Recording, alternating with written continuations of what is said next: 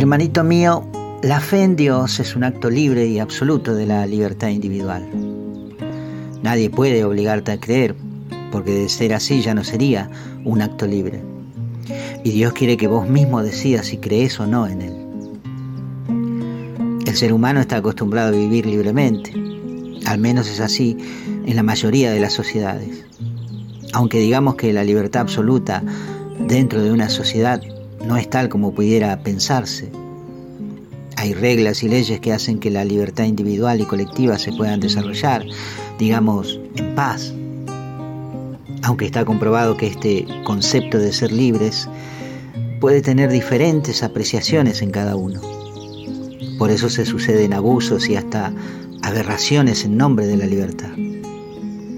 Porque cuando la libertad se establece como bandera, pueden declararse guerras, hambrunas y tantos otros actos que terminan vulnerando en definitiva la propia libertad que pretende defenderse. Así vemos que la libertad que el hombre tiene dentro del mundo, en su propia sociedad o dentro del entorno en el cual se mueve, se corrompe cuando aflora ese voraz defecto que tenemos todos en menor o mayor medida, el egoísmo. El egoísmo dentro de una sociedad, podría decirse, es el padre de todos los demás defectos. Mirar el mundo, la vida, incluso la amistad y el amor desde uno mismo, sin considerar los sentimientos y la libertad del otro, siempre acarrea desastres. Alguien sufrirá las consecuencias del punto de vista egoísta de otro. La libertad es entonces hacer lo que uno quiere sin tener en cuenta nada de nada. ¿Es en todos los terrenos de la vida en que puedo actuar así, con este pensamiento? Porque sabemos que siendo adultos tenemos libertad para hacer lo que queramos, aunque muchas de las cosas que elegimos libremente terminen encarcelándonos de alguna forma.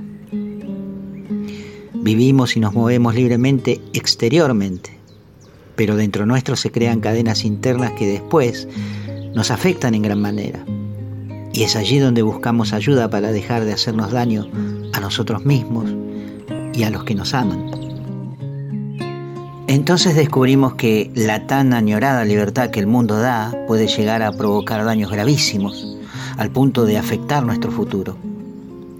Pero déjenme ofrecerles algo que suele suceder cuando nos ponemos en una postura negacionista, o más bien terca frente a esto.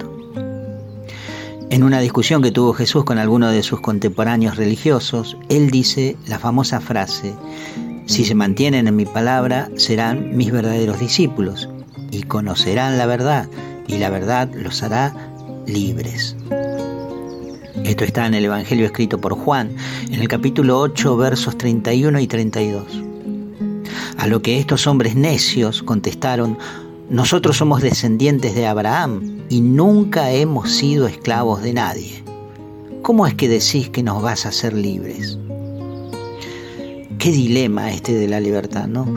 Porque estos descendientes de Abraham parecen olvidarse de las tantas veces que el pueblo judío estuvo al límite del exterminio, erradicados hasta de su propia tierra, deportados de sus propios lugares hasta caer esclavizados más de 400 años por los egipcios. ¿De qué libertad hablan estos hombres? Es como que nosotros vayamos a decirle al que está atrapado en los vicios que Jesús puede hacerle libre. ¿Libre de qué podrá decirnos alguno? Porque muchas de estas personas en realidad no se sienten esclavizadas. Solamente cuando llegan a un límite extremo es cuando pueden llegar a reaccionar. Como el hijo menor de la parábola reaccionó recién cuando estaba deseoso de comer la porquería de los cerdos pero muchos mueren en la cárcel, en su propia cárcel, la cual han levantado durante muchos, muchos años. Hay cantidad de hombres presos de la violencia doméstica que ejercen en su propia casa, otros presos por el cigarrillo, las drogas y el alcohol. Solo que no pueden identificar esto como una cárcel porque a cambio de estas cadenas el vicio les otorga placer y el placer es la eterna búsqueda de muchos. Hay quienes viven solamente para eso. Esto no quiere decir que estos que describo sean malos. No, Al contrario, son víctimas del mundo, del discurso y de la imagen que la sociedad vende de modo constante. Todo el tiempo se nos ofrecen mediante imágenes de gente que aparentemente es feliz bebiendo y consumiendo esta modalidad para ser felices también nosotros. Y puede que a alguno le funcione. Digo, esto de sentirse feliz sin privilegiar límites. Pero hay un número importante de personas que quedan destruidas, lo pierden todo. Y sienten en algún punto de su vida que la han desperdiciado. Afrontan enfermedades porque el cuerpo les pasa factura, estados depresivos difíciles de sobrellevar, torturas internas, culpabilidades, etc.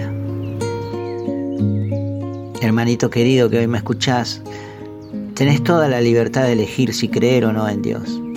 Yo respeto esa libertad, pero déjame decirte que he estado en alguno de esos lugares también caminé por esos senderos hasta caer en la cuenta de que era un prisionero. Y digo era porque hubo alguien que rompió esas cadenas. No fue un psicólogo ni un psiquiatra, ni fue un iluminado mano santa, ni un curandero. El único que puede hacer libre al hombre, verdaderamente libre, se llama Jesús. Pero ojo, escucha bien sus palabras. Él dice que si se mantienen en mi palabra, serán mis verdaderos discípulos y conocerán la verdad y la verdad los hará libres. Primero es mantenerse firmes en su palabra para ser verdaderos discípulos. Porque el verdadero discípulo no tiene una doble vida. No es de una forma en la iglesia y de otra fuera de ella. Mantenerse en su palabra es ponerla por obra, ya sea que estemos dentro o fuera del ámbito eclesial, porque si no seríamos como esos fariseos que se creían mejor que los demás, pero todo era una mentira.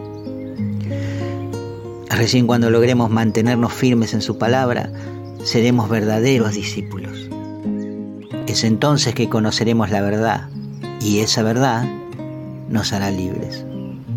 No libres como lo piensa el mundo, sino libres desde adentro hacia afuera. Ser libres en Cristo tiene su precio también, como te lo exigió el mundo tantos años, pero es un precio dulce de tributar. Hermanito, hermanita, si no es hoy el día en que te llegues a Cristo, será quizás en otra ocasión, pero no descartes nunca que pueda ser algún día.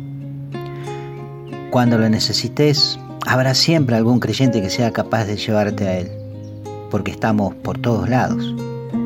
Aunque el mundo se ría de los que creen en Dios, nosotros persistimos cada uno con su carisma personal, porque queremos que te salves.